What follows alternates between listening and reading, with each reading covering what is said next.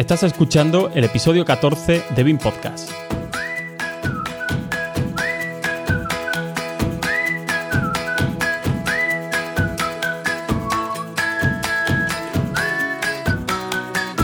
Hoy hablaremos sobre la experiencia de realizar un Master BIM.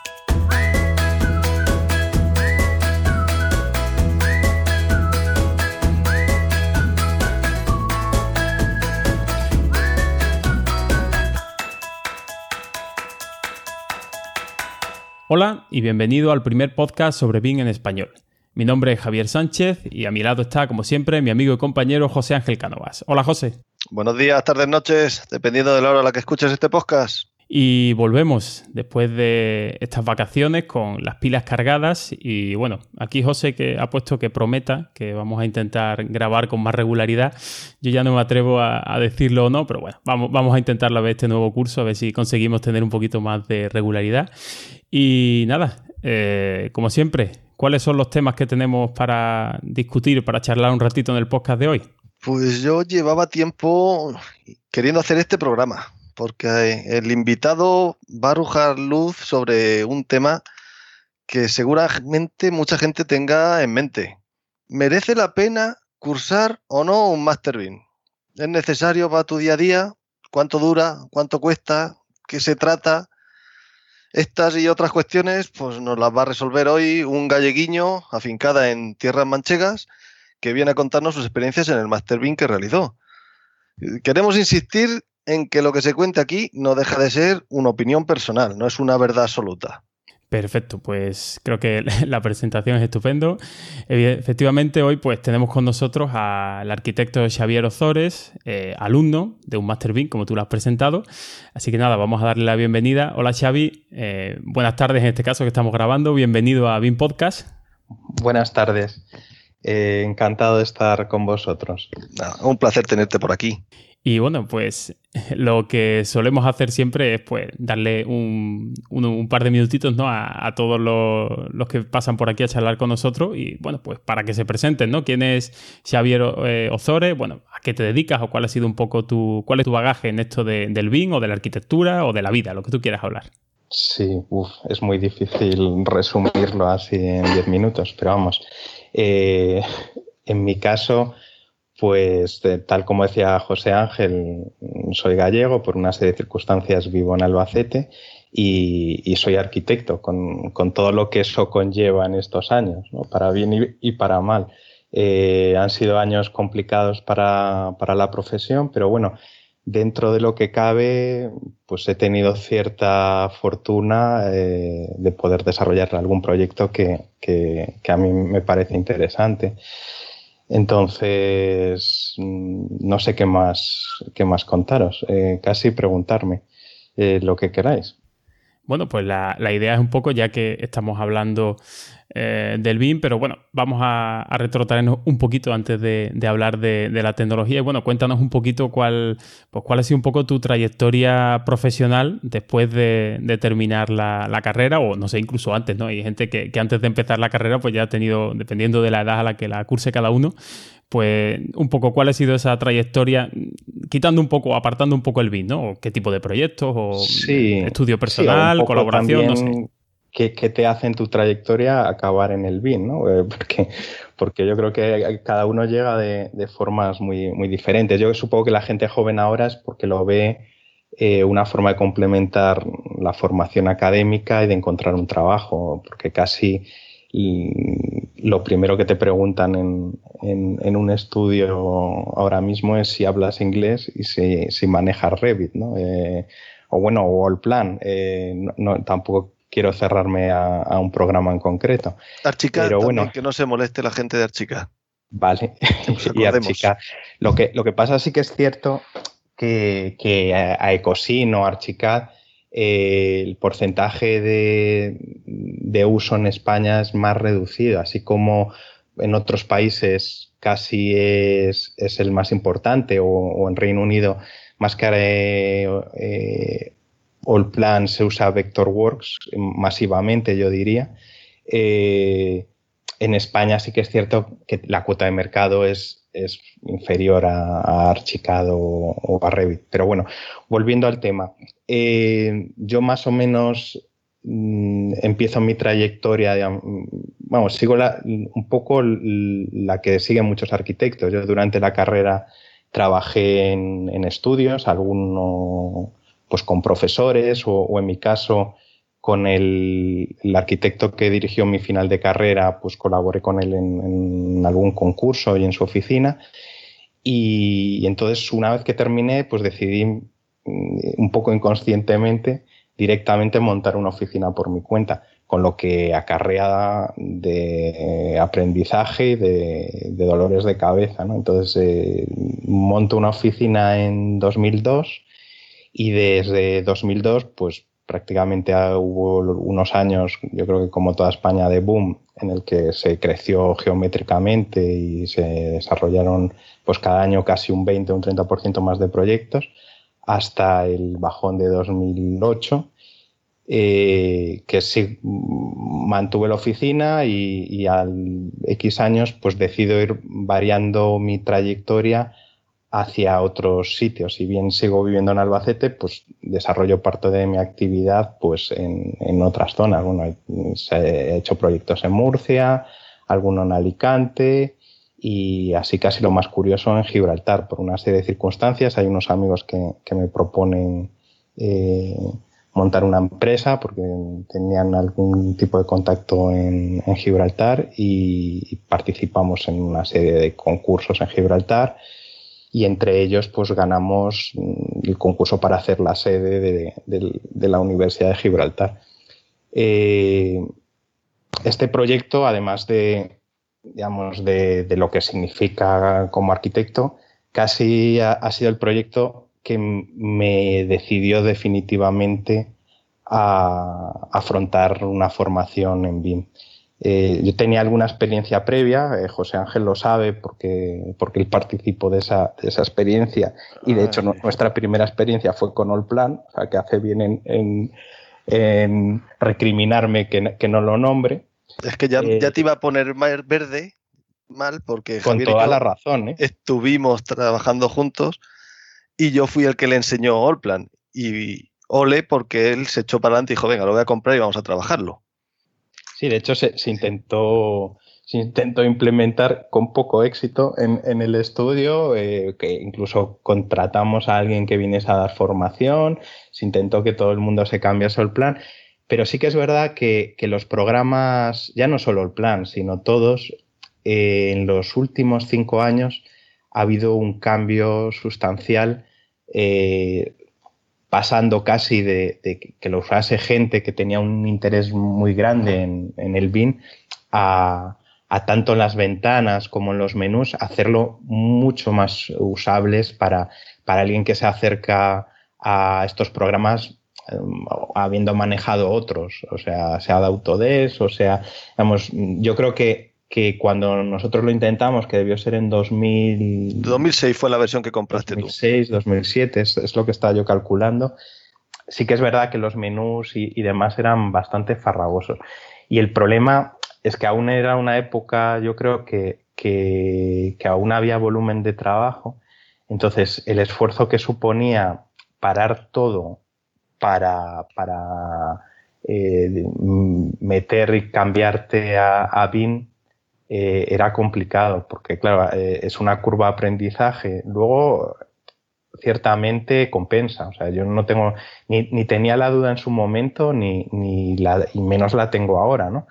Pero, pero sí que es verdad que te obligaba a que tú en seis meses o siete meses la productividad y, la gestión, el poder generar plantillas para, para trabajar, ralentizaba enormemente los procesos. tampoco, digamos, e, era un momento en que se estaba empezando, prácticamente no, había plugins, eh, no había todas las posibilidades de compartir archivos IFC eh, entre distintos programas, entre distintos formatos. Cada, cada, programa era mucho más cerrado y además yo creo que aún había la mentalidad de que eso era lo bueno, o sea, de, tener cautivo a, tu usuario y que, ya se quedase contigo. Entonces, todo eso ha ido cambiando. Yo eso luego lo abandoné. Eh, seguí con algo conectado a, Allplan y, de hecho actualicé. Y, luego, en un tiempo, decidí optar por, intentar aprender mm, Revit. Volviendo al tema de la universidad, ¿por qué la decisión? Porque al final a lo mejor para alguien que termina ahora e, es casi natural, ¿no? Ya estarán dibujando en la carrera eh, con Revit o con Archicad o cada uno con, una licencia seguramente de estudiante gratuita y entonces lo ven como algo natural, como nosotros veíamos natural trabajar con AutoCAD. O sea, ya lo usabas en la carrera o sea en 3D o 3D Studio Max. Y, entonces, pues cuando empezabas a trabajar, pues no había ningún proceso de aprendizaje a, pasarte a trabajar con AutoCAD. Pues claro, en, nuestra generación es, yo creo que es una decisión tomada conscientemente y una decisión que además supone un esfuerzo, además de económico, eh, supone un esfuerzo de tiempo y, y, lo que comentaba antes, de que sabes que vas a tener un periodo de tiempo que tu productividad va a bajar drásticamente hasta que, hasta que tú los procesos que tienes ya montados en el estudio los traslades a un software con, otra serie enormes de ventajas, pero que te obliga pues, a, usar otros formatos y, y, casi abandonar lo que tenías, o sea, previamente. Entonces, en mi caso, la luz o eh, la anunciación o lo que sea, me vino haciendo yo modificaciones de los planos de la Universidad de Gibraltar, que recuerdo perfectamente, teníamos de carpinterías 27 dinados porque, porque era una rehabilitación. Entonces los huecos, salvo contadas excepciones, debían adaptarse a, los huecos existentes, porque se trataba, digamos, la, universidad tiene una parte que es nueva, que es un atrio que comunica los edificios históricos y dos nuevos, pero se, rehabilitan pues uno, un fortín del siglo XVI y, otro, otras dependencias militares del XVIII, una cosa así. Entonces, había gran cantidad de, carpinterías que, que se adaptaban. Cuando ya era la cuarta modificación de carpinterías, además de los planos evidentemente en inglés, eh, repasando que no hubiese ninguna discrepancia con otras anteriores, yo lo vi claro, dije, esto no tiene ningún futuro. O sea, esto no tiene sentido que yo pierda tres días en revisando planos de carpinterías por tercera vez porque se ha cambiado tres montantes o se ha cambiado un hueco o entonces ahí sí que lo vi claro y decidí que, que, cuando se acabase ese proyecto, porque bueno, sí que habíamos hecho alguna cosa, en este caso no yo, sino, sino otro arquitecto que, que, formaba parte del equipo, pero se limitó el trabajo de BIM a modelarlo en 3D para animaciones posteriores en, en otro software, vamos, eh, que se podría haber hecho con 3D Max eh, o con cualquier otro. Eh, ahí ves que, estás perdiendo una cantidad de tiempo y sobre todo la posibilidad de tener errores, porque por mucho que revises 27 planos, eh, las posibilidades de que haya una contradicción o que tú conserves un error de, la versión anterior es, es, facilísima. Y claro, y evidentemente estos planos para enviar a su vez a un project management, en este caso portugués, que iba a mandar las carpinterías para que se hiciesen en Portugal. Eh, quiero decir, que vas concatenando posibilidades de tener malentendidos y errores y, ves claro que, tal como lo estás haciendo no es eficiente, que, tiene que haber eh, unas opciones mayores de, hacer eso de una forma eficiente y sobre todo no destinando ese tiempo que puedes estar destinando a otras cosas y sobre todo con urgencia, con plazos muy ajustados, con gente demandando la modificación ya porque tienen que encargarlo y entonces que cierran en verano y si cierran en verano ya no te pueden entregar esas carpinterías en plazo para que tú puedas colocarlas. Bueno, pues todos los problemas habituales de, de, una obra, vamos. Entonces ahí sí que yo lo vi claro y, hice varios cursos de, de Revit en concreto hasta que aterricé pues, en hacer un máster.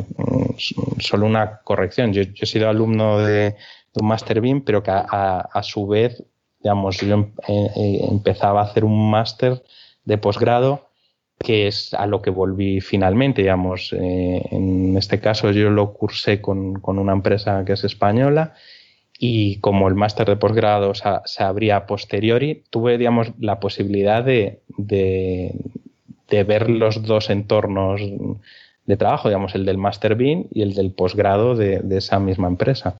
Y entonces, Xavi, llegamos al momento que decides que tienes que pasarte a BIM, sí o sí, que es con lo que dices a raíz de, este proyecto, te pones a investigar la formación que hay al respecto y el año en que lo hicieras, 2008, 2010, no, esto fue posterior. ¿Qué te encuentras? ¿Cómo estaba el mercado? ¿Qué opciones había?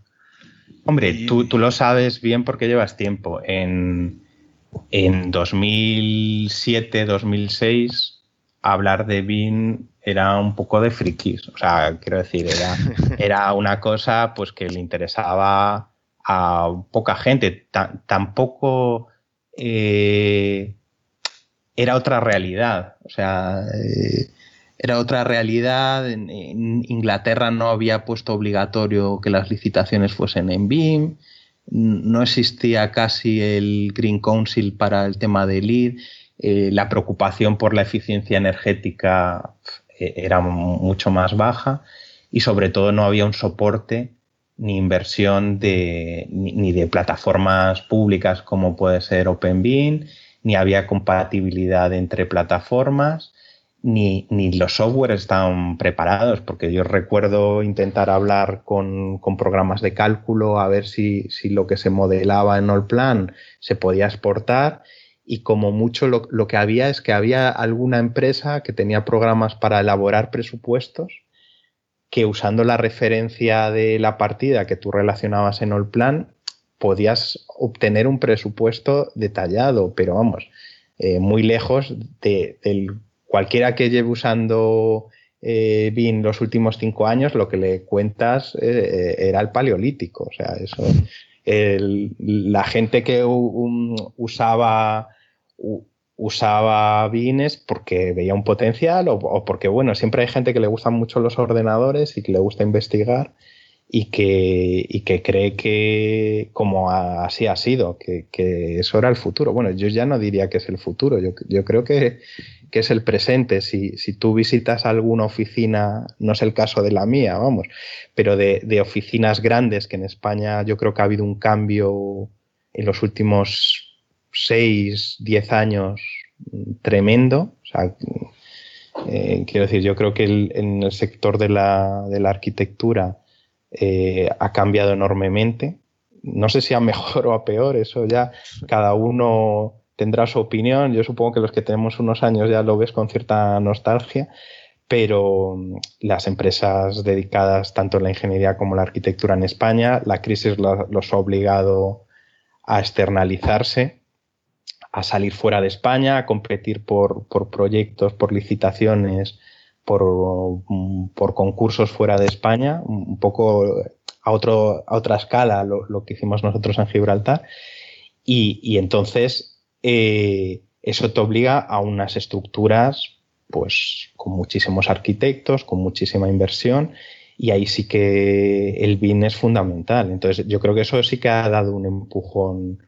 Vamos, yo he tenido la oportunidad de visitar un par de oficinas en Madrid, porque en alguna trabaja algún amigo mío, eh, y la inversión en servidores, en, tener un gente dedicada solamente a modelar, el, de, verdad implantar BIN en una oficina, eso, yo creo que los últimos cinco años, seis años ha sido mm, tremendo.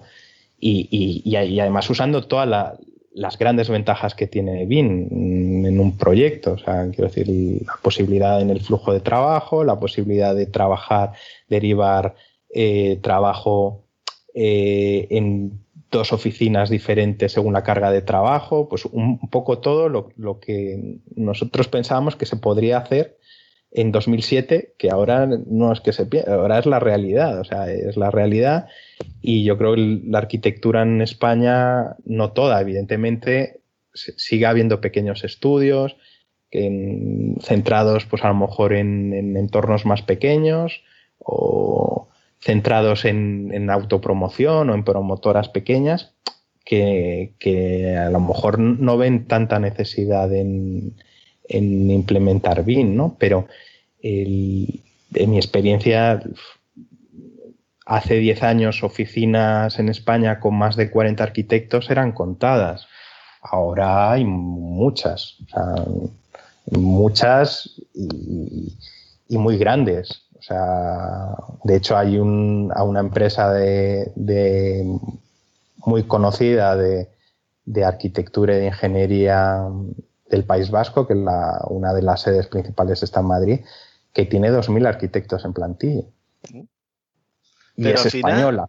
Pero al final me está dando la vuelta y no me respondes. En el momento en el que tú decides ver cómo está la formación de un Master BIM, decides cursarlo, ¿qué te encuentras?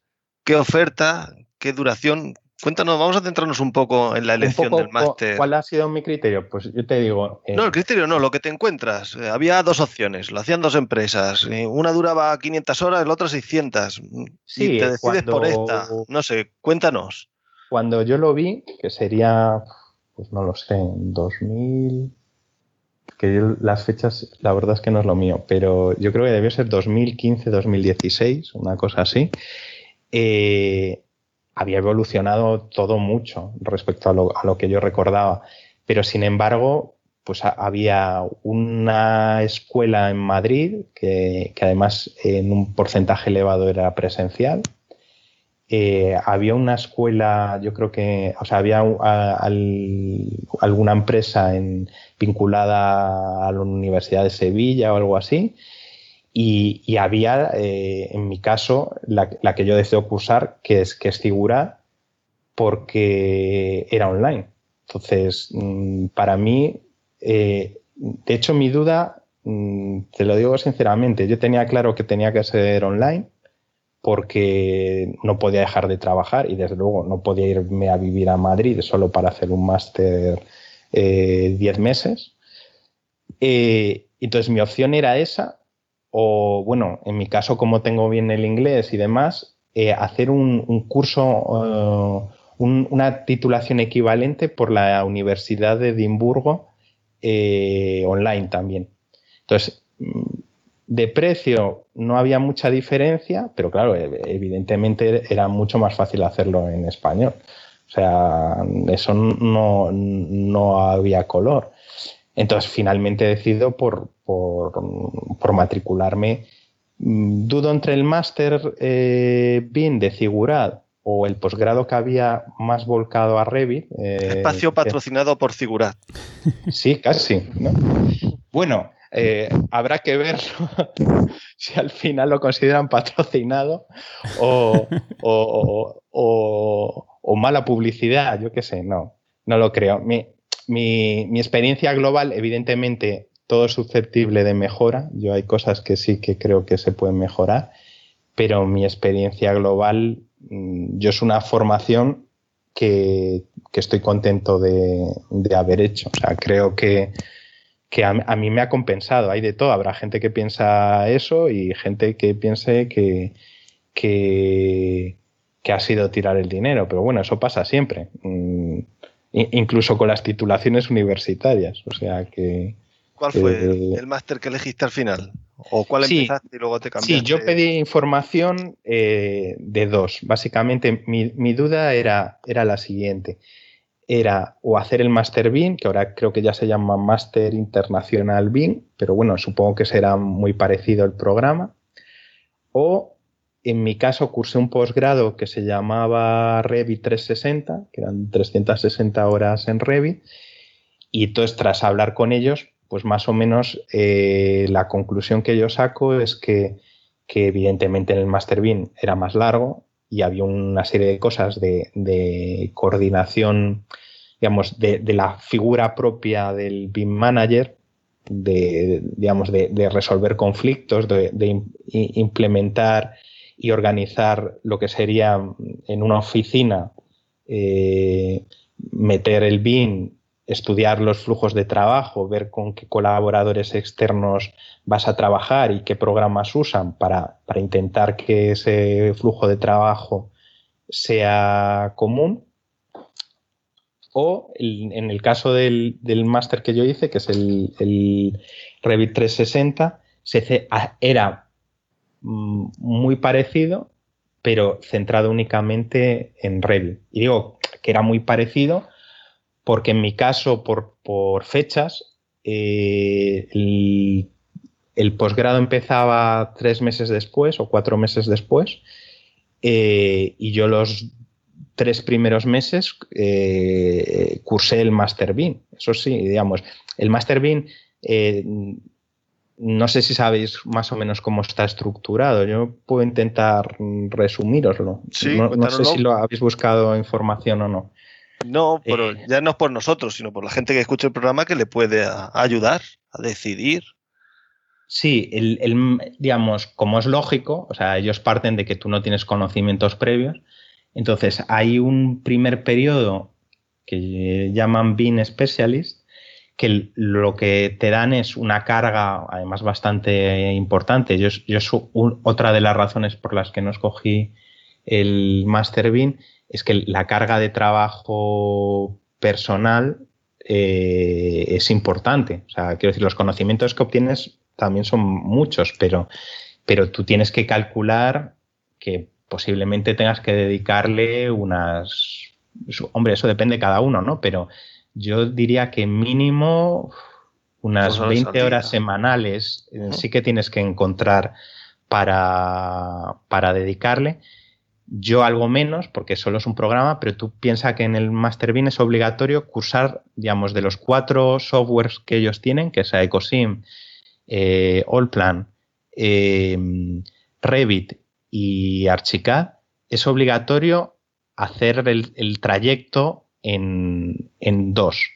Digamos, el trayecto que yo hice de Revit, eh, que básicamente es una parte importante primero de, modelado, o sea, de además a fondo de entender eh, pues como todas las herramientas que tiene eh, Revit, en este caso sería lo mismo para el resto de plataformas, hasta conseguir desarrollar un proyecto que es colaborativo de cinco edificios entero, es decir, pues en todas las especificar todos los tipos de muros que hay, modelarlo en, el programa BIM que se escoja eh, y montar una serie de planos y de, todo eso a través de un BIM server en un trabajo colaborativo en el que digamos hay, hay que coordinarlo.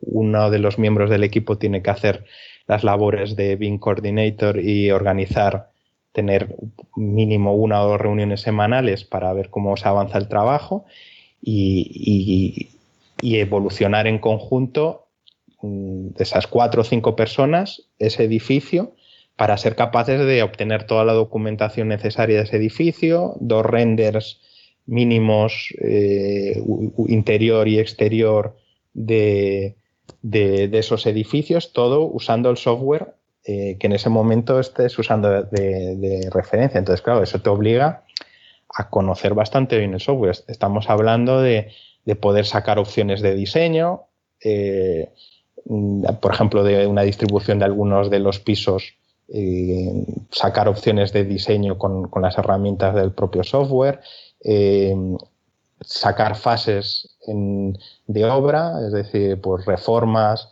o, fases de una reforma de un piso, también hay que aportar planos de, de, eso en el proyecto colectivo. Y luego hay un trabajo personal y luego de coordinación, que, digamos una de las cosas que se valora porque entienden que una de las potencias gordas de, del BIN es el trabajo colaborativo, pues es la capacidad de, coordinarse entre los que participen en ese equipo y luego coordinar el, el, trabajo, porque tú al final vas a un servidor en el que en función de los permisos, eh, cada uno tiene asignado eh, unas partes de esos edificios que, entran en, conflicto en ocasiones con lo que está haciendo otro miembro del equipo. Entonces, claro, eso es un periodo también de, aprendizaje, además del propio del software, es entender cómo es ese trabajo colaborativo, cómo se da de alta la gente en un servidor y cómo cuando tú estás trabajando, pues mm, otros miembros te piden autorización para o bien mover algún elemento o bien modificar algo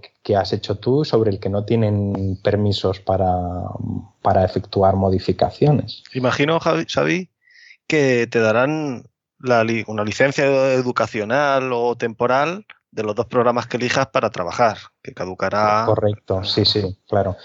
No, todo el software te dan los que menos, pues que yo recuerde, porque bueno, luego en otras fases eh, hay que hacer también testear eh, pues con Solibri o con Naviswork o con programas de presupuestos, digamos, sí que es verdad que pese a ser de figura, mm, usan software, digamos, han intentado que, no se trate de un monopolio de, colocarte sus productos, sino que, por ejemplo, en el, en el caso de mediciones eh, se usa Presto también, o sea, además de Arquímedes. En el caso del cálculo de estructuras, además de CIPECAD, pues se usa Tecla. Se usan otros softwares que, para que tú veas cómo es el flujo de trabajo. Realmente no ves el software, o sea, muy por encima, porque sería imposible dar todos los, en profundidad todos los programas mm, por los que va transcurriendo tu recorrido ¿no? de, aprendizaje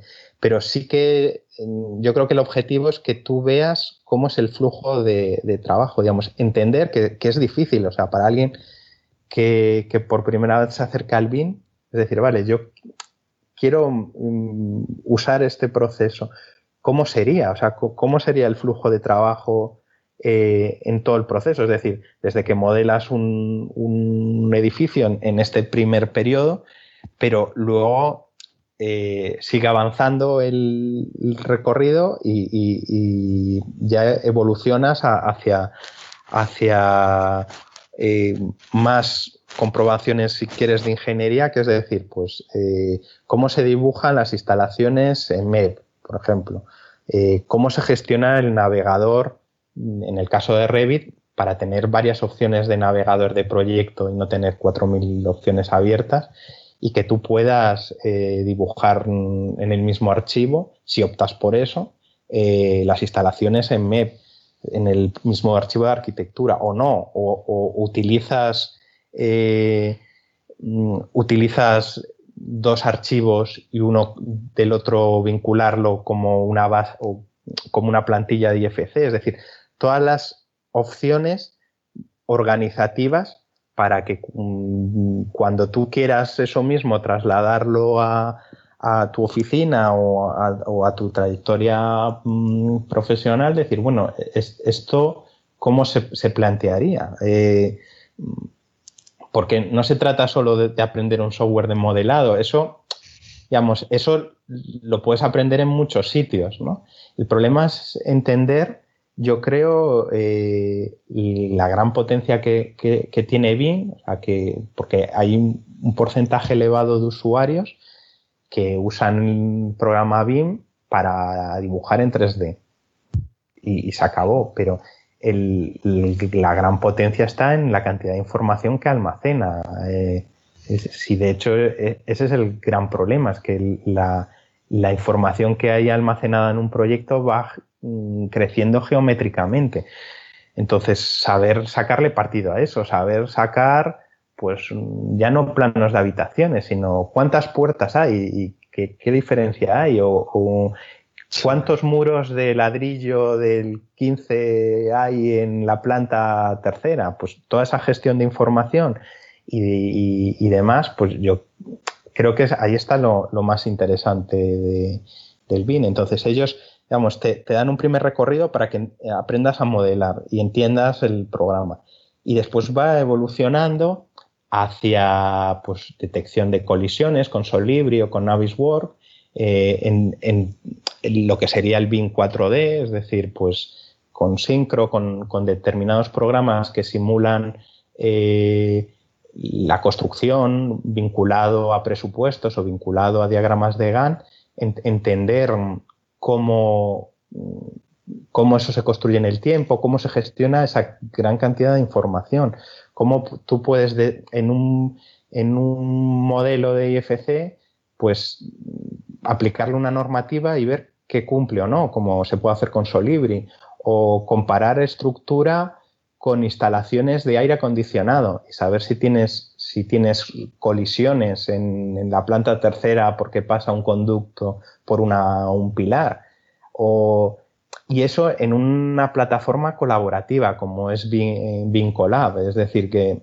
eso en tiempo casi real, tú recibes una notificación en la que te aparece una diapositiva y te, te dice exactamente dónde, dónde está e, esa, esa colisión. Y, el trabajo de gestión de un coordinador de ese equipo de trabajo que asigna ese trabajo, esa modificación en este caso, lo más lógico sería al que ha hecho las instalaciones. ¿no? Es más lógico está cambiar un conducto que un pilar. Todo ese proceso.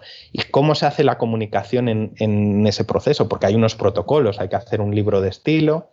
Eh, normalmente las oficinas grandes eh, tienen un libro de estilo, es decir, eh, un libro en el que se detallan cómo serán, o sea, mm, qué objetos tendrá la plantilla del estudio, eh, cómo serán esas comunicaciones en trabajo colaborativo, eh, qué, protocolos habrá en caso de que haya un conflicto o un error.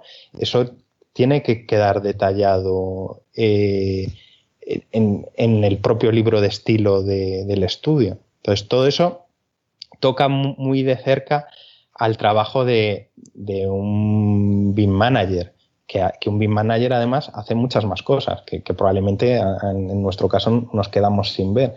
Pero sí te da una visión global de, de, cómo se podría organizar el, trabajo. Luego con la práctica seguramente uno lo irá mejorando, habrá cosas que use y otras que no use eh, para implementar eh, esos procesos en, su propia oficina. Eh, es decir, no es lo mismo una oficina, pues lo que hablamos, de 40 arquitectos que una con dos o con tres. Eh, es un poco absurdo muchos procesos de estos para una oficina eh, pequeña.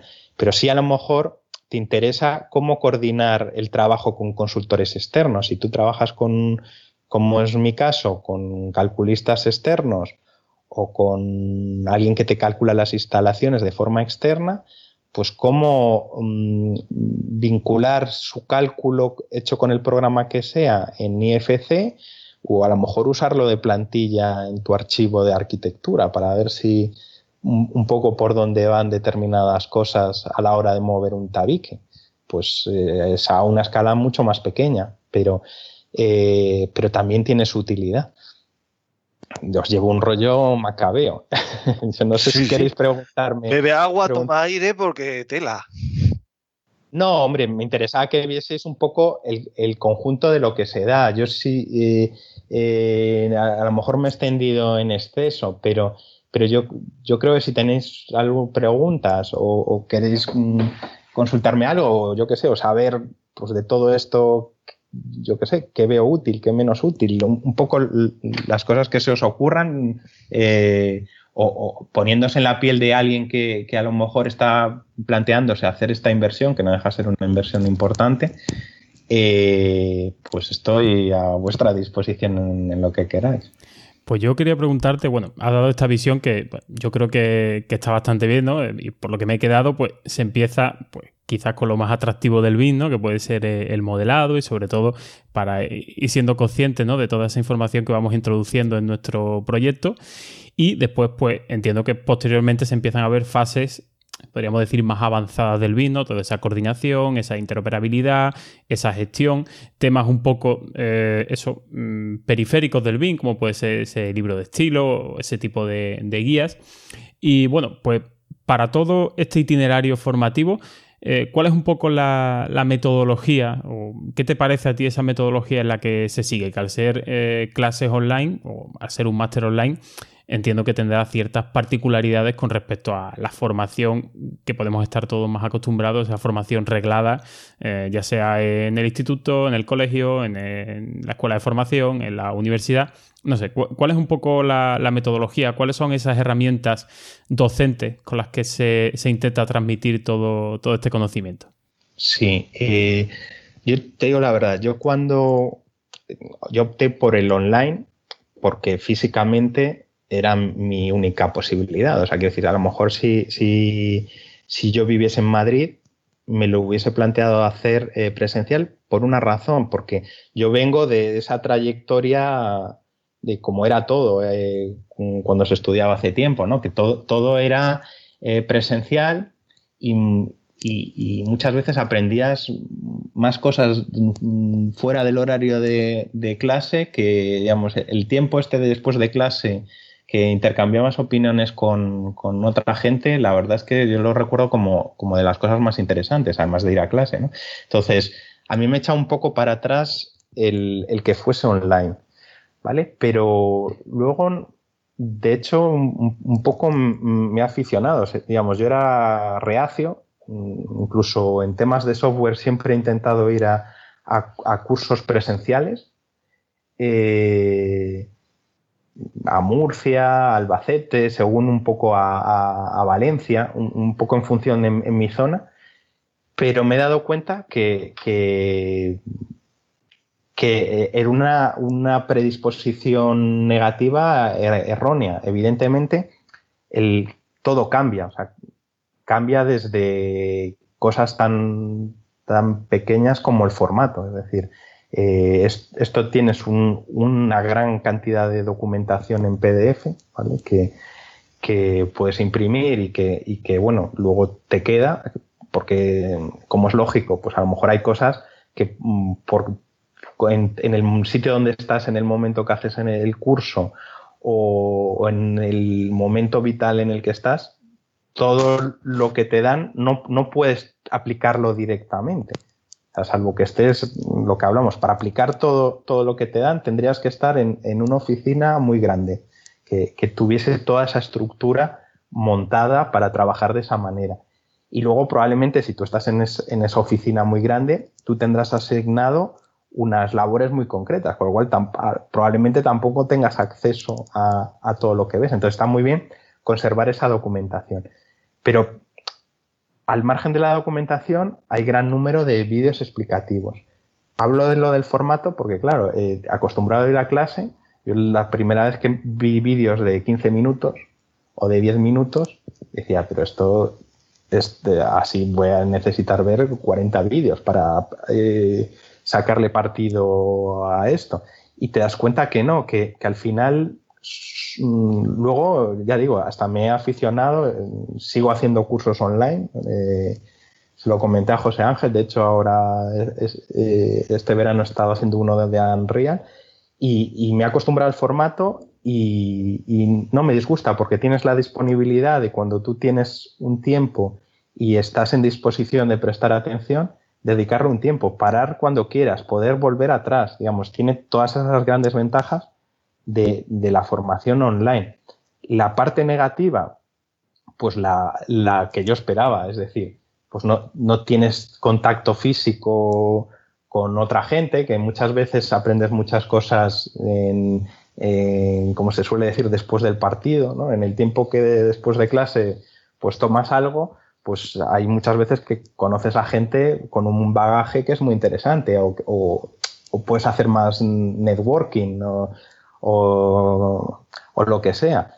Entonces tiene eso negativo. Y, tiene también negativo que, dependes estás más vendido, en el sentido de que mm, el máster, ya digo, en dedicación es más o menos exigente.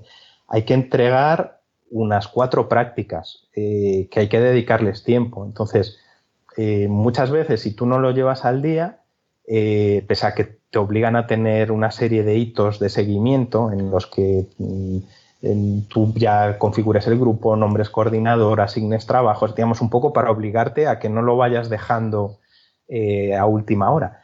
Pero siempre pasa algo que, tú estás haciendo algo, no consigues hacerlo como tú quieres, entonces ahí evidentemente hay, líneas, hay foros específicos por temas con tu profesor.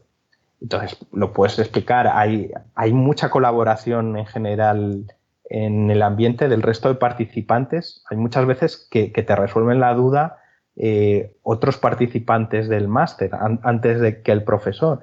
Pero, digamos, tiene ese lado negativo, que si, si el profesor mm, eh, tiene una gran dedicación, es rápido contestando, eh, acierta porque le mandas capturas de pantalla con el problema que tienes exacto y demás, y te lo resuelve, pues bien, pero si da la casualidad que a lo mejor tú, mm, porque haces este curso y a la vez estás trabajando y cuando aprovechas al máximo es el fin de semana y ahí intentas sacar pues ocho horas eh, y demás para avanzar y, tienes dudas, pues es posible que, hasta el lunes no, no tengas una respuesta a dónde estás atascado. Entonces, ese es el hándicap, mientras que si tú vas a un curso presencial, pues si al día siguiente vuelves a clase y, le preguntas al profesor 10 minutos antes o lo planteas para el grupo y, a lo mejor hay más gente que tiene el mismo problema y compartes ese, ese problema. Entonces, es, eso, pero bueno, eso pasa en todos los cursos eh, online. Entonces, en, en mi experiencia, pues hay partes, sobre todo toda la de modelado, y demás que estaban muy rodadas, o sea que se nota que, llevan muchas, eh, muchos master bin y, ya saben normalmente dónde tiene problemas la gente, muchas dudas en los webinars de las prácticas te las aclaran antes incluso de que se te ocurra, porque hay más rodaje y en mi caso que, hice el, digamos, la especialización en el Revit 360 que era más enfocado, digamos, había dos opciones de, programa. Uno enfocado más a diseño, que a lo mejor era lo mm, que yo en un principio me, pegaba más, que era, pues además de Revit, más temas de, de Lumion eh, para, para, sacar renderizado y vídeo o de diseño paramétrico, eh, con el plugin nuevo que incluye Revit para, un, poco dar la opción de diseño paramétrico en lugar de Grasshopper respecto a Archicad. Eh, pues yo opté por el Construction and Building Modeler, que estaba más enfocado a gestión de obra, a Naviswork, a, a control de, plazos, a seguimiento. A... Entonces, esa parte yo creo que, sería la primera o segunda edición. Entonces sí que se notaba que había pues menos rodaje de la gente que, que daba esa parte y, un poco más de descoordinación. Ahí sí que mm, esa es mi impresión y yo creo que coincide con, con la queja de, otros alumnos que, que, que, se han quejado por escrito y en foros eh, manifestando pues eso, en los tiempos de respuesta de, de profesores y un poco la descoordinación en, en esta parte en concreto. Bueno, no es una queja como para que te pongan en la lista negra. Bueno, había gente bastante beligerante. ¿eh? Eh, hay que entenderlo, o sea, hay que ponerse en el lugar. Eh, tú haces una inversión. En la mayor parte de los casos, en por lo menos en los grupos de trabajo, yo tuve dos, con cuatro o cinco personas. Todo el mundo hacía esto a mayores de trabajar. Sí, yo imagino que si estás un domingo por la tarde a las 8 de la tarde, un domingo a las 8 de la tarde estás trabajándotelo y la gente está paseando con sus familias, pues no habrá nadie que te responda y tú quieres la respuesta ya. Claro, ese, es el tema. Y luego, pues ha habido eh, con, algún software en concreto, claro, esto al final, pero que te pasa también en, el presencial. O sea, yo he ido a clase, he tenido profesores buenísimos y otros menos buenos o, malos directamente. O sea, que, que, eso es así. Entonces, o gente con la que conectas más y gente con la que conectas menos. Entonces, sí que es verdad que mm, nosotros, por ejemplo, en mi experiencia, al estar trabajando mucha gente, nosotros teníamos muchísimas reuniones normalmente el miércoles o el jueves a las 8 de, por TeamViewer o por Skype o por lo que fuese. Bueno, eh, para comunicarse, Figura habilita una plataforma a través de Podio para tener entre los grupos una comunicación más fluida y, y bueno, y pues discos para compartir archivos y demás pero eh, en, mi experiencia casi todas las reuniones al trabajar todo el mundo eran miércoles, jueves y, siempre los fines de semana, incluso a una o dos los fines de semana, porque la gente pues sabía que esto no deja de ser un esfuerzo, pero que son X meses y se dejaba pues a lo mejor su tiempo para salir con la familia o para hacer deporte o con lo que sea pero también para trabajar bastante en, todo lo que hay que hacer, que, como digo, hay, hay, mucha documentación que revisar, mucha, y, hay que hacer prácticas que si les quieres hacer, ya no digo muy bien, medianamente bien, mm, llevan tiempo. O sea, lo que te digo, hay, en mi caso había que hacer cuatro. Había que hacer un libro de estilo, que te daban una base, pero redactar un libro de estilo lleva tiempo. Esa es la que menos, y era individual otra práctica que era de BIM Modeler, que había que modelar toda una familia entera paramétrica, en, mi caso, de una librería de IKEA. Si, si tú no te has dedicado, como es mi caso, yo había modelado alguna cosa in situ y poco más, quieres hacer una familia que esté bien, que tengas opción de cambiar materiales, de que se abra la puerta, de que se cierre la puerta, de que puedas cambiar las baldas, por ejemplo, a distintas configuraciones, tal. Todo eso tiene un trabajo importante de hacer pruebas y un trabajo de revisar documentación para ver cómo se generan restricciones y demás. Y dices, en el fondo entregas una librería, pero detrás hay muchísimo trabajo. Eso también es una práctica individual. Luego, las de, grupo, pues había, lo que digo, había que modelar cinco edificios, eh, en este caso en Sevilla, y, todo el lo colindante y sacar planos, pero planos mm, con secciones constructivas, con memoria de carpintería, con fases, con no sé qué, aunque se reparta, eh, hay que dedicarle tiempo, sobre todo cuando en la mayor parte de los casos partes de cero en ese momento. Bueno, en todo partes de cero. Eh, y luego el tema de. Había una práctica también de Solibri, que, te facilitaban los archivos de arquitectura de dos tipos de estructura y de instalaciones, de aire acondicionado y de, yo creo que, mm, fontanería.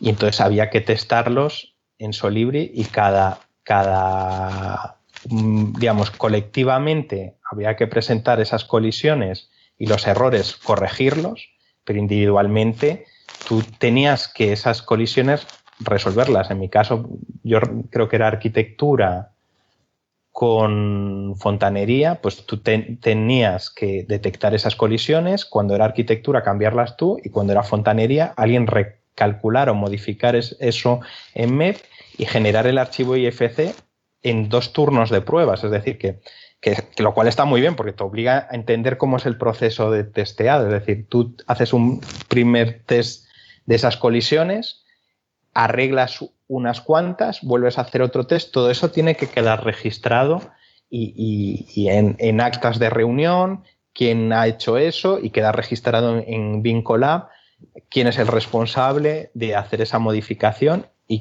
quedan los archivos de qué errores has ido modificando, cuáles no has ido modificando, cuáles has desechado porque, porque son errores que, que tampoco son importantes. Todo eso requiere una coordinación, porque tú al final, digamos, haces tu parte, pero si el, si el grupo no entrega todo lo, que hay que entregar, evidentemente también te penaliza a ti.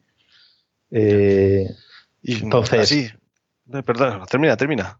No, lo que quiero decir es que coordinar eso con cinco personas, con trabajos diferentes, eh, con horarios diferentes y con una disponibilidad de tiempo mm, diferente, pues claro, hay picos en los que hay cierta tensión. Eh, me refiero que si, que si tú estás el domingo a la, la, tal y no puedes seguir porque te da un error que no consigues solucionar, pues ahí hay gente más tranquila y otra menos tranquila, claro. Te quería preguntar, así rápidamente, eh, sí. duración del máster en meses. Tú empiezas el, en enero y el título te lo dan a los pues lo yo lo, en mi caso es un poco complicado porque yo empiezo en septiembre, ¿vale? Eh, avanzo hasta enero y, eh, y, ahí enlazo con el máster este de posgrado, porque yo empiezo el BIM. Pero la duración más o menos es desde enero hasta octubre, más o menos. Acabas prácticamente en septiembre, pero bueno, digamos, sí, todo, toda la evaluación, la titulación y, y, y demás te, te vas a octubre. Vale, que con eso también había quejas, porque había gente, no es mi caso, pero bueno, había gente que quería acreditar haber hecho el MAC, pues supongo que por, por, temas profesionales, porque ya digo que el, el tema de BIM de cara a buscar un trabajo, ahora mismo hay cierta de, demanda o te da una ventaja competitiva. Entonces también había cierto malestar con Figurat por eso, porque desde que se entregó todo, hubo cierto retraso en la entrega de, de las acreditaciones y títulos de, del máster. ¿vale? No sé claro. si se retrasó un mes y medio o dos meses. No, no, supongo que no será lo habitual, quiero entender, ¿eh? pero eh, en, en, mi experiencia es esa. O sea, mi experiencia es que se tardó en un mes y medio, dos meses en tener la acreditación de, de haberlo concluido. Cuando, bueno, prácticamente te faltaba la última evaluación, porque de, de todo te van aportando eh, la puntuación y, y, lo que has hecho bien y mal, con lo cual. Eh, la demora para una última práctica parece un poco injustificada. También es verdad que ahora, eh, digamos, buscan que se acrediten tantos organismos con Canadá Bean Council y demás, que supongo que detrás de eso también hay una tramitación de papeleo que debe ser importante. ¿eh? Mm. Otra, y quizás la más peliaguda. En el momento que tú lo hiciste, había menos oferta y, y, tendría un precio. Ahora habrá más oferta y habrá más variedad de precios. ¿En qué rango de precios se mueve un máster de estas características? Pues el que yo hice, yo, yo creo que está pues, en 3.000 euros o una cosa así y el Master Bean estará en 6, más o menos, entre 4 y 6 uh -huh. deben, deben, fluctuar. Y por último, por, eso, sí, por eso, digo que es, que es una inversión. Ya, ya. Y por último, el requisitos para cursarlo, ¿lo puede hacer la mujer de la limpieza, un ingeniero forestal, un delineante? Pues si te digo la verdad. Mm, no lo recuerdas, no habría que, que, ver la no, No lo recuerdo porque eso ves si.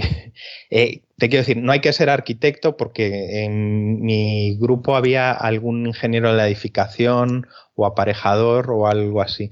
Si va, puede hacerlo alguien que no tenga una titulación técnica, no, no lo sé no, yo lo que creo es que, vamos, si no tienes experiencia, al, al estar tan enfocado en la construcción, eh, si no tienes, que no es como aprender un programa, que, que quiero decir que tú puedes aprender sí, sí. a manejar un programa aunque no tengas muy claro qué capas hay de muro. Eh, pero es, es y, y, y, a lo mejor en, en, en, la otra especialización, la que te digo yo de, de, de diseño, en el máster que hice yo, que se daba Dynamo y Lumion, pues a lo mejor no tanto, pero claro, en, en, temas de gestión de obra, construction y project management, si no tienes una preparación específica, lo veo bastante complicado. El de diseño a lo mejor sí, porque, digamos, alguien que quiera aprender un software BIM muy, muy a fondo, incluso hasta diseño paramétrico, que, que cada vez se está demandando más, eh, y a lo mejor pues complementarlo con, con, un programa tipo Lumion que pues te da unos 3D bastante potables y que para un estudio pues le puedes ayudar a hacer presentaciones y demás, pues a lo mejor ahí no sería tan imprescindible tener unos conocimientos de una carrera técnica. Pero, pero si te soy sincero, no, no recuerdo que, que exactamente a quién iba dirigido. Lo que creo es que, vamos, la gente con la que he coincidido yo era todo arquitecto o... De gremio. O, sí, o aparejador o algo parecido. Señor Sánchez, ¿está usted por ahí? Yo sí, yo ya eh, iba a preguntarle... el programa entero, ¿eh? media hora más. Así, así da gusto, con invitados que hablan solo, ellos se, enrollan, se autopreguntan y todo, es, estupendo. Le dije, estaba asustado y le decía yo, si nosotros estamos preguntando y te vamos llevando, no te preocupes, no hace falta. No, si aquí nosotros intentamos traer gente de calidad que, que le guste hablarlo primero. Pues yo quería comentarte, Xavi, que, bueno, tú terminas tu posgrado, en tu caso, ¿no? no o el máster en caso de otro, tienes el título en la mano o incluso antes de que tengas el título y bueno, tú dices, vale, tengo aquí ya una mochila de conocimiento importante, un poco quizás se asemeje a, la sensación que tiene uno después de, acabar unos estudios. Y tú en tu caso, pues dices, oye, venga, pues tengo ya esta visión más o menos amplia de todo el proceso, de esa fase de modelado, de esa colaboración, de esa gestión. ¿Y cuál es el siguiente paso que das? Empiezas a, aplicarlo pues directamente en tu, en tu trabajo. Bueno, en tu caso tú estabas trabajando mientras eh, cursabas el curso, así que supongo que poco a poco algunas cosillas podrías ir eh, poniendo en práctica, ¿no? Pero ¿cuál es ese, ese primer paso? ¿Cómo fue tu sensación, ¿no? Después de, terminar de, estudiar. Pues mi sensación es... Eh, la primera es, es decir, bueno, esto habría que montarlo, ¿no? O sea, quiero decir, eh, todas las ves un mundo abierto de posibilidades. Entonces, tú, supongo que cuando acabas la carrera, ¿no? Acabas arquitectura y dices, ahora hacer rascacielos como Norman Foster, ¿no? Eh, ahí la, desconexión absoluta eh, con la realidad. ¿no? Entonces, cuando acabas, yo supongo que los que acaban el Master Bean o en mi caso, pues lo que piensas es, ves una cantidad de posibilidades de gestión de información de datos y demás, dices, esto habría que montarlo. Luego, ya más frío, te das cuenta que hay que ser realista, que es lo, que te digo. Yo usando, sacándole partido a todo lo que yo he aprendido, he visto pocas oficinas, ¿vale? En concreto dos. Y son oficinas muy grandes. O sea, he intentado convencer a, mis socios de eso, implementarlo en, una empresa que teníamos y, han visto que eso era un lío. He intentado, ahora mismo trabajo como consultor para un estudio inglés en Gibraltar que manejan Revit, pero lo usan pues como casi el 80% de la gente, pues para, para hacer el proyecto en 3D, eh, que te facilite el sacar planos y exportar ese, ese archivo 3D a un programa de texturizado, de renderizado o demás. Eso yo creo es mayoritariamente, eso desde mi punto de vista es el 10% de lo que es BIM o Revit o Archicad o o, las posibilidades que te ofrece. ¿Qué pasa? Sí que es verdad que, claro, montar eh, todo, ya no digo, ya siendo realista, ni, plantearse todas las interacciones con programas de cálculo ni demás, porque eso al final se puede externalizar con que te manden los archivos en IFC, tú puedes cerrar más o menos el, el círculo, incluso hacer tú mismo desde tu oficina el testeado de colisiones con Navisworks, con Solibri, con lo que sea, ¿no? Pero simplemente eh, el montar la intranet, el montar un servidor, sea propio, sea en la nube, eh, generar alguien que únicamente se dedique a modelado y demás, y alguien que coordine los flujos de trabajo, en este caso un BIM modeler, y, que, que, eso ya requiere una infraestructura a mi entender, por lo menos una oficina de un cierto tamaño, o sea, de mínimo 10, 15 personas, para, para que ese esfuerzo económico y de, y de especialización de la gente que interviene compense y que luego evidentemente recuperas en tiempo y en plazos y en todo. O sea, yo eso no tengo ninguna duda. Entonces, eh, en mi caso, pues automáticamente he pasado a solamente dibujar en BIM, o sea, salvo algún plano que tienes prisa que haces en AutoCAD, pues yo hace tiempo que no, que, no dibujo nada eh, que no sea en BIM. Eh, testear diseño con clientes a lo mejor a, través de Autodesk Review en la nube o con temas de 360 o sacar plantillas sobre todo para luego para, para presupuestos, pues sí, sí que lo he usado, pero yo al final tengo una oficina muy pequeña.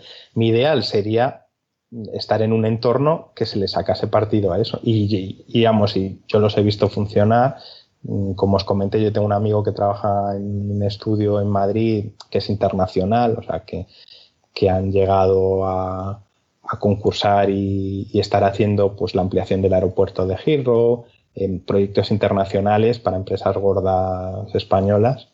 Y esto es lo que digo, lo que yo he estudiado lo he visto aplicado. Mm, pero claro, son oficinas con un tamaño grande. Y, y, esa yo creo que hacia ahí se va a ir. O sea, el, el BIN lo que mm, es como todo, indirectamente lo que va a generar también es eso. Es que las oficinas pequeñas cada vez nos va a resultar más difícil competir con las grandes. Porque la rentabilidad por hora de personal,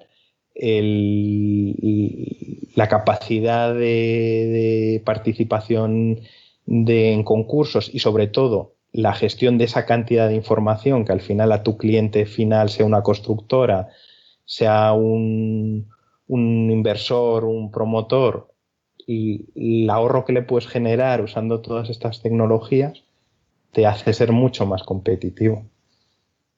Y sobre todo te permite adelantar posibles errores en obra, que eso, eso para, según va aumentando una obra de tamaño, es fundamental.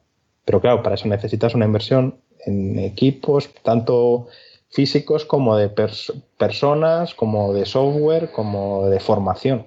Entonces, ya digo, yo lo he, usado en mi entorno en lo que he podido, pero claro, evidentemente no, esa no es mi realidad, eh, ya me gustaría.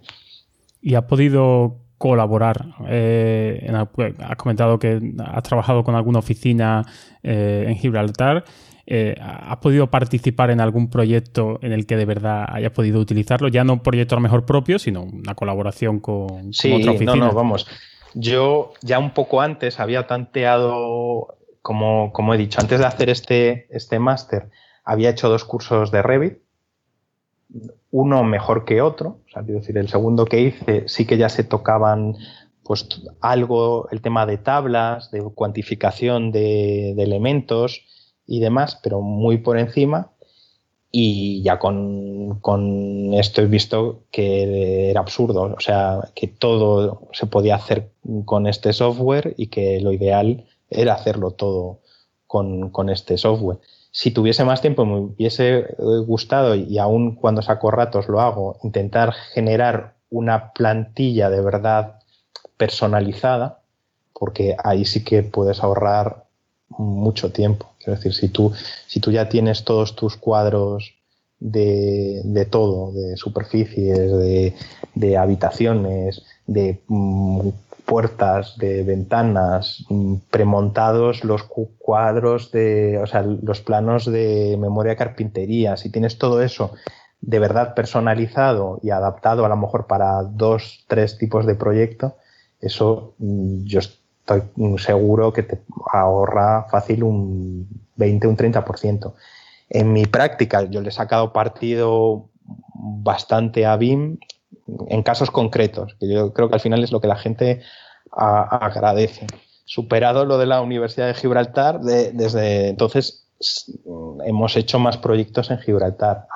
ya digo, alguno yo como consultor y, y, en este caso con la empresa que tenía con amigos con Ayalto, se han hecho más proyectos en Gibraltar. Entonces, por ejemplo, recuerdo uno que fue una rehabilitación de dos edificios, eh, que incluso se usó el, tema de, estado actual, futuro, modificaciones, se sacaron tanto en 3D como en planos los planos de todas las modificaciones de esa rehabilitación, porque se transformaban estos edificios de pisos en apartamentos pequeños, pues eh, eso mm, nos ahorró un montón de tiempo.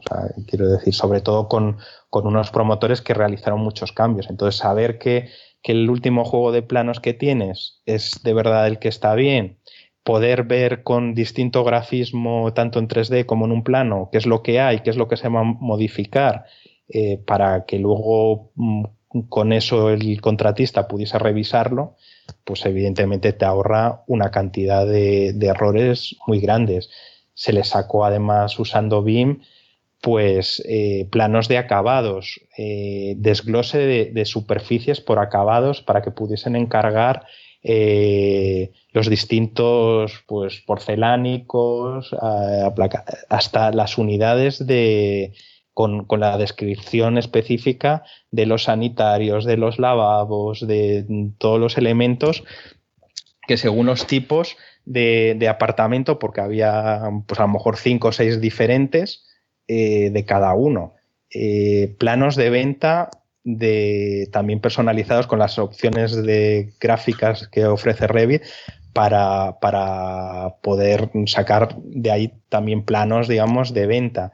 Eh, se exportó el modelo mm, a 3D Max para poder sacar mm, con VRAI algún render interior. O sea, digamos, mm, sí que, ya digo, y, y, esto no deja de ser un porcentaje de, lo que se puede hacer con BIM, un poco adaptado a, lo que era nuestro tamaño y la demanda del cliente y un poco también el tiempo que le puedes dedicar en relación a los honorarios que tienes presupuestado, porque hay muchas de estas cosas que requieren un montón de tiempo hacerlas. Si, si, si, tu cliente tampoco está dispuesto a pagar ese tiempo, pues tampoco lo haces, claro. Pues Javier, ya que lo has mencionado, eh, estás quedando fatal por no saludar a, la gente de Ayalto, a la que yo sí voy a aprovechar para saludarla desde aquí. Mm, hombre, eso desde luego. Que eh, son, es un equipo de técnicos jóvenes que a los que yo les tengo cariño, aunque nos hemos perdido la pista, hemos perdido el contacto, pero que mira, recientemente esta semana han publicado algo y que han conseguido una eficiencia energética de cero. De, ¿Ah? A con un consumo de cero. Y pues he tenido yo relación con todos, tú formaste parte de esa gente. Sí. y, sobre todo yo con Jorge. Eh, bueno, yo que trabajé contigo. Jorge estudió conmigo. Su hermano Pedro le grabé unos videotutoriales y a Juan le delineé el, el proyecto final de carrera. Así es que todo queda en familia. Sí, yo, hombre, es gente con la que he compartido grandes experiencias, eh, mucho tiempo, o sea, mucho tiempo y mucha dedicación y bueno, pues por circunstancias cada uno opta por seguir un camino diferente. Pero yo naturalmente que mm, para mí les deseo lo mejor, además de verdad. y, pues vamos, y ojalá pues en todo lo que hagan tengan mucho éxito. Parece que sí, que se lo están trabajando igual que tú, que también te va a funcionar. Pues si quieres cerrar un poco el tema del Master Bean y contarnos un poco cómo es la persona de, que se esconde detrás de Sabio Zores, Pardo. Con el... eso, es eso es como a qué huelen las nubes. ¿no? Ya verás, es muy sencillo. Es un test que nos sugirió un invitado y en homenaje suyo lo llamamos el test de Viero. Y es muy sencillo. ¿Estás preparado? Pues venga, dispara. ¿Windows, Mac o Linux? Pues afectivamente Mac, eh, prácticamente Windows. ¿Eres de Explorer, Firefox o Chrome? Pues yo soy de Firefox. No sé muy bien por qué, pero, pero siempre me ha gustado ese navegador. ¿Y smartphone mente hablando, Android, iOS o Windows Phone? Pues he, tenido de los tres, eh, me ha sorprendido mucho Windows Phone, he de decir, eh, pero yo uso Android. ¿Y eres de libro de papel o digital? Papel, siempre. ¿Y playa o montaña? Pues Montaña, sí, sin duda. Siendo de allá arriba, ¿invierno o verano? Ah, yo invierno, eh, invierno y otoño, más que verano. ¿Prefieres carne o pescado? Carne. ¿Y vino o cerveza? Siempre vino. ¿El café con leche o solo? Solo. ¿Y la tortilla? ¿Con o sin cebolla? Con cebolla. Además, eso, eso no es discutible. Es la pregunta que tiene dividida España. ¿Tu color favorito? Mi color favorito, el azul. El azul petróleo. No puede ser normal, ¿no? A mí me enseñaron los siete colores del arco iris y para mí no hay más. Pues azul. La película que más veces has visto y no te cansas de verla. Buf, hay, hay muchas, pero cuando tengo un día abajo suelo ver la, la feria de mi niña, de Hoover Hawks. ¿Y esa canción que te levanta el ánimo? La canción que me levanta el ánimo. Pues no es que me levante el ánimo, pero bueno, yo supongo que son los años. eh, una de U2, de cualquiera de, de Joshua Tree, me, me vale. Eh, ¿Aquel libro que te hizo tanto disfrutar?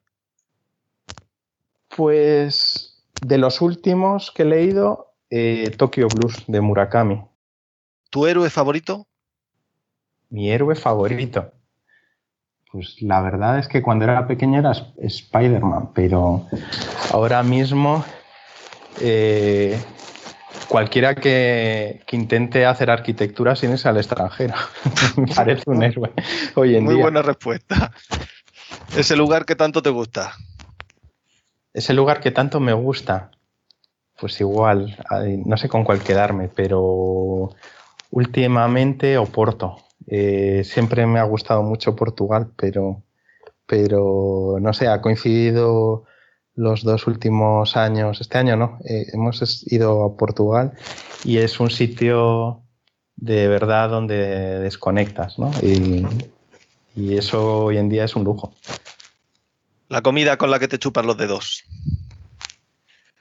Pues al final, huevos fritos con chorizo. O sea, quiero decir, uno siempre piensa, ¿no? Un, un- Sí. algo japonés con no sé qué, pero cuando luego viajas por ahí fuera, o sea, cuando eh, yo recuerdo un viaje que hicimos mi mujer y yo por Tailandia, Camboya, que te tiras pues veintitantos días comiendo noodles y demás, con lo que sueñas es con la tortilla de patatas y con los huevos fritos con chorizo, no sueñas con otra cosa. Así que me quedo con huevos fritos con chorizo. Tu peor vicio. Mi peor vicio.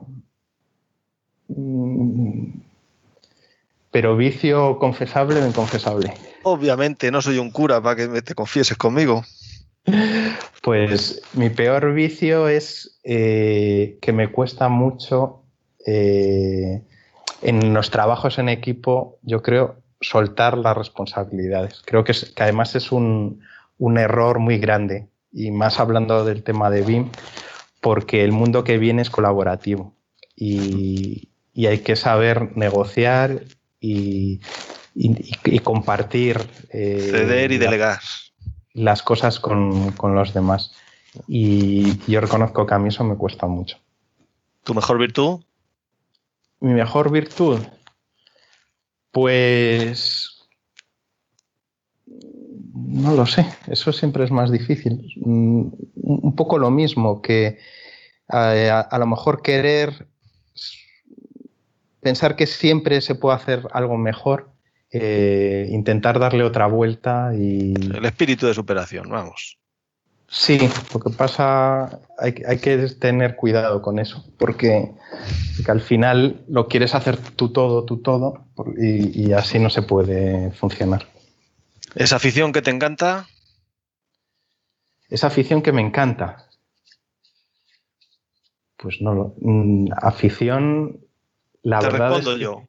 Viajar. el- Viajar, sí, me encanta, pero eh, yo creo que, que mi trabajo, la arquitectura, o sea, yo creo que, que no solo mi caso, ¿eh? yo creo que, que por eso a lo mejor anterior- el invitado anterior decía lo mismo.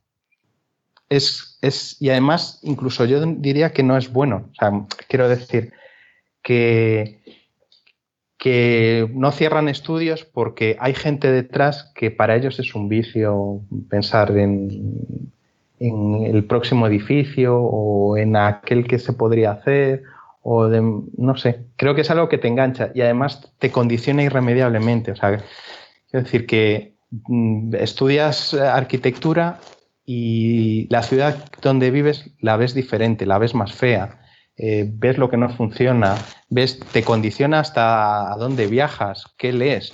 O sea, que, es, eh, es, una afición que al final lo acabo absorbiendo todo, acaba absorbiendo tiempo que deberías dedicar a pasarlo con amigos, con familia, con un montón de cosas. Pero bueno, eh, supongo que también es lo que te mueve. Y la última, si no hubieras sido arquitecto, ¿de mayor te gustaría ser? no lo sé. Eh, eh, la verdad es que estos años, mm, más de una vez me he arrepentido de ser arquitecto. Siempre digo, habría que montar un bar en Formentera y, pasar de todo. Pero creo que no, sabría ser otra cosa. Es muy triste, pero es así. ¿Triste o bonito? Javier, ¿qué opinas? No, yo creo que, es bonito, ¿no? ¿no? pasa nada. La arquitectura es. Es que yo, coincido con, con, con Xavi que eh, la arquitectura, eh, me ha gustado lo de que la ciudad en la que vive la vez más fea, porque yo, coincido con, eso, voy, va uno andando y eso, y por deformación, yo lo digo también por mi mujer que acaba, puf, es que siempre estás criticando esto, siempre critica. No sé, uno ve la. Más que ver lo feo, lo que pasa es que ve las posibilidades, ¿no? Y como que te apena un poco que no, que no se utilice todo, pero es verdad que, te condiciona la visión de muchas cosas. Aunque es verdad que yo también intento eh, en ciertos momentos, y creo que, es sano, apartarte un poco de esa visión del trabajo, aunque es complicado, ¿no? Pero intentar de vez en cuando desconectar y, pensar en, otra cosa y que no pasa nada si la ciudad es un poco más fea, sino que bueno, vamos a intentar vivirla como es y, ya está, ¿no? Creo que eso es un mal que, que acecha un poco a la, a la profesión. Supongo que mi mujer que es sanitario, pues también tiene sus problemas ¿no? con el hospital y tal, los pacientes, historias personales, pues bueno, siempre es complicado. Pero en el caso de la arquitectura, pues yo creo que todos padecemos al final la, la misma, la misma enfermedad. Sí, es muy absorbente. Yo creo que es una profesión que es, es, muy absorbente. Entonces es muy difícil abandonarla porque incluso vas de, vacaciones y no puedes evitar. Si cerca hay algún edificio que valga la pena ir a ver, es difícil resistirse a, a intentar ir a verlo. Pero yo creo que condiciona todo. Decía Ser, citando otro arquitecto, eh, que la cultura son las gafas con las que se ve el mundo. Entonces, uno no puede desconectar de cómo ve el mundo. Eh, te condiciona ya irremediablemente, eh, para bien o para mal, me temo. Sí, es como, es como lo que dicen del idioma, ¿no? Que también el, el, idioma en el que hablas o en el que te has criado irremediablemente te condiciona la forma en la que piensas, ¿no? Porque no todos los idiomas se piensan igual, ¿no? Entonces, bueno, también desligarte de esa cultura eh, digamos, desde la época, desde que naces, ¿no? Pues, y la arquitectura, al fin y al cabo, es desligarte de esa cultura a la que te has dedicado tanto tiempo de estudio, pues resulta, resulta complicado. Y bueno, pues ya por, ir cerrando, eh, eh, nosotros, bueno, como tenemos que regañarte porque no eres oyente de nuestro programa, aunque espero que, a raíz de, esta charla, pues por lo menos le, dediques algún tiempo a alguno, que cuando eh, estés en tu tiempo libre o lo que sea, pues te relajes un poquito escuchando. Eh, nosotros siempre eh, solemos pedirle al invitado pues, que nos recomiende a alguna persona que, le gustaría, pues, bueno, evidentemente relacionada ¿no? con este tema del BIM y que le gustaría pues, que, lo llamásemos y lo intentásemos traer aquí al programa para que nos contase pues, bueno, lo que tenga que, decirnos. ¿Tienes tú algún, alguna persona en mente que te gustaría?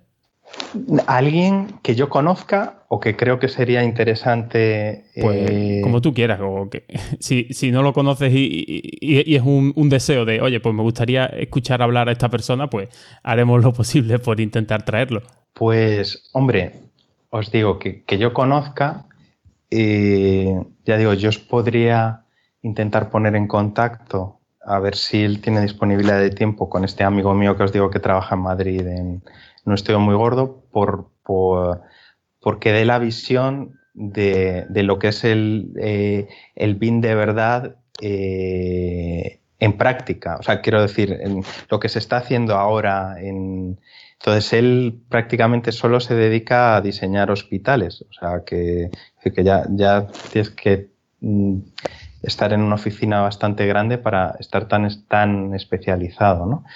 Pero yo creo que él podría aportar eh, a lo mejor la visión de mm, lo que da de sí el BIN en una oficina eh, aplicando todo lo que yo os decía que se puede hacer, es decir, pues con BIM Modeler, con un, eh, un BIM Manager, un tal. Eso creo que sería interesante. Pues sí, recomiéndalo, salúdalo y di su nombre. Ah, bueno, pues se llama Alejandro Montero. Eh, yo si, si, queréis sus datos de contacto, yo os, los facilito y, vamos, no creo que tenga ningún problema en, en participar en, el programa. Y, como persona que creo que sería interesantísimo entrevistar, eh, yo diría que a Patrick Schumacher. no sé si sabéis, que no es el conductor de Fórmula 1. Eh, digamos, es, hoy en día es el director, desafortunadamente, de Zara Hadid Architects en Londres. Eh, digamos, siempre fue la mano derecha de Zara Hadid bueno, yo tuve la oportunidad de coincidir con él, porque decir conocerlo es, muy pretencioso por mi parte. Eh, en la A en Londres yo hice un curso y, vino como tribunal eh, él, porque digamos ha estado muy vinculado a la A, y, y Zaha Hadid, mm, lo digo no por tirar el peote, sino porque yo creo que es una de las personas que más ha, hecho porque se imponga el diseño paramétrico. O sea, en, el mundo. O sea, eh, porque además él era el responsable, hoy supongo que no, porque tiene, tiene otras atribuciones y, digamos, Zahara Hadid ya es una mega oficina con 200 o 300 arquitectos y supongo que un gran número de problemas, no creo que esté en eso, pero él hizo todo lo posible para, para divulgar e impulsar el diseño paramétrico. Eh, creo que será dificilísimo contactar con él, pero puestos a soñar, yo creo que es alguien que, tiene una entrevista, desde luego. Pues bueno, todo, todo se puede intentar. ¿eh? a, ver, a, ver si quiere venir a este humilde, a este humilde programa, que bueno, al menos la experiencia que, te ha parecido. No, no, hemos mordido a nadie, ni, ni, asustamos, ni hacemos preguntas incómodas, ¿no? No, más fácil de lo que yo creía. Eh, la verdad. ¿Has disfrutado? Sí, sí, sí, he disfrutado incluso. incluso, sí, aquí al final, eh, eso es como uno dice, ¿no? Termina la carrera y dice, ¿has disfrutado? incluso he tenido un poco de tiempo para, para disfrutar, ¿no? Pues esto es más o menos igual. Y bueno, pues yo no sé si quieres comentar alguna, alguna cosilla más antes ya del cierre, o José o tú, cualquiera de los dos. ¿Algunas últimas palabras? Yo por mi parte, no, yo creo que he hablado más que suficiente. ¿Quieres saludar a alguien? ¿Tienes tus dos minutos de gloria? No, yo por mí, yo creo que por mi parte lo, dejo así. Te, dejo a ti, que dado que yo he debido hablar el 90% del programa, os dejo que, digáis vosotros lo que queráis o cerréis o, lo, lo, que estiméis oportuno. No, pues yo por mi parte me queda saber si tenéis la respuesta a por qué si el Conde Drácula no se ve en los espejos, como va siempre tan bien peinado. Eso yo creo que será porque usa gomina al estilo sevillano. Entonces, pues yo creo que sigue peinado desde que nació, hizo la comunión, se quedó peinado y ya no se ha vuelto a despeinar, me parece a mí. O tiene un buen peluquero a mano. y por mi parte, nada más. Pues nada, eh, Xavi, de nuevo, muchísimas gracias por, este tiempo que, nos has dedicado. A José, pues como siempre también darte las gracias por, ayudarme a, hacer este programa. A vosotros por hacerme disfrutar. Y hasta aquí este decimocuarto episodio de BIM Podcast. Eh, si quieres proponer algún tema, sugerir invitados, eh, o mejor aún, te animas a venir por aquí, charlar un rato sobre BIM, puedes dejar un comentario en la web del podcast, en bimpodcast.com, o contactar con nosotros mediante Twitter, en arroba bimpodcast, facebook.com barra bimpodcast, o por correo electrónico en info arroba. Encontrarás todos los enlaces mencionados en el programa en las notas que acompañan al episodio y puedes suscribirte al podcast a través de iTunes, iVoox o seguir las instrucciones que aparecen en la web bimpodcast.com barra suscripción. Un saludo y hasta el próximo episodio.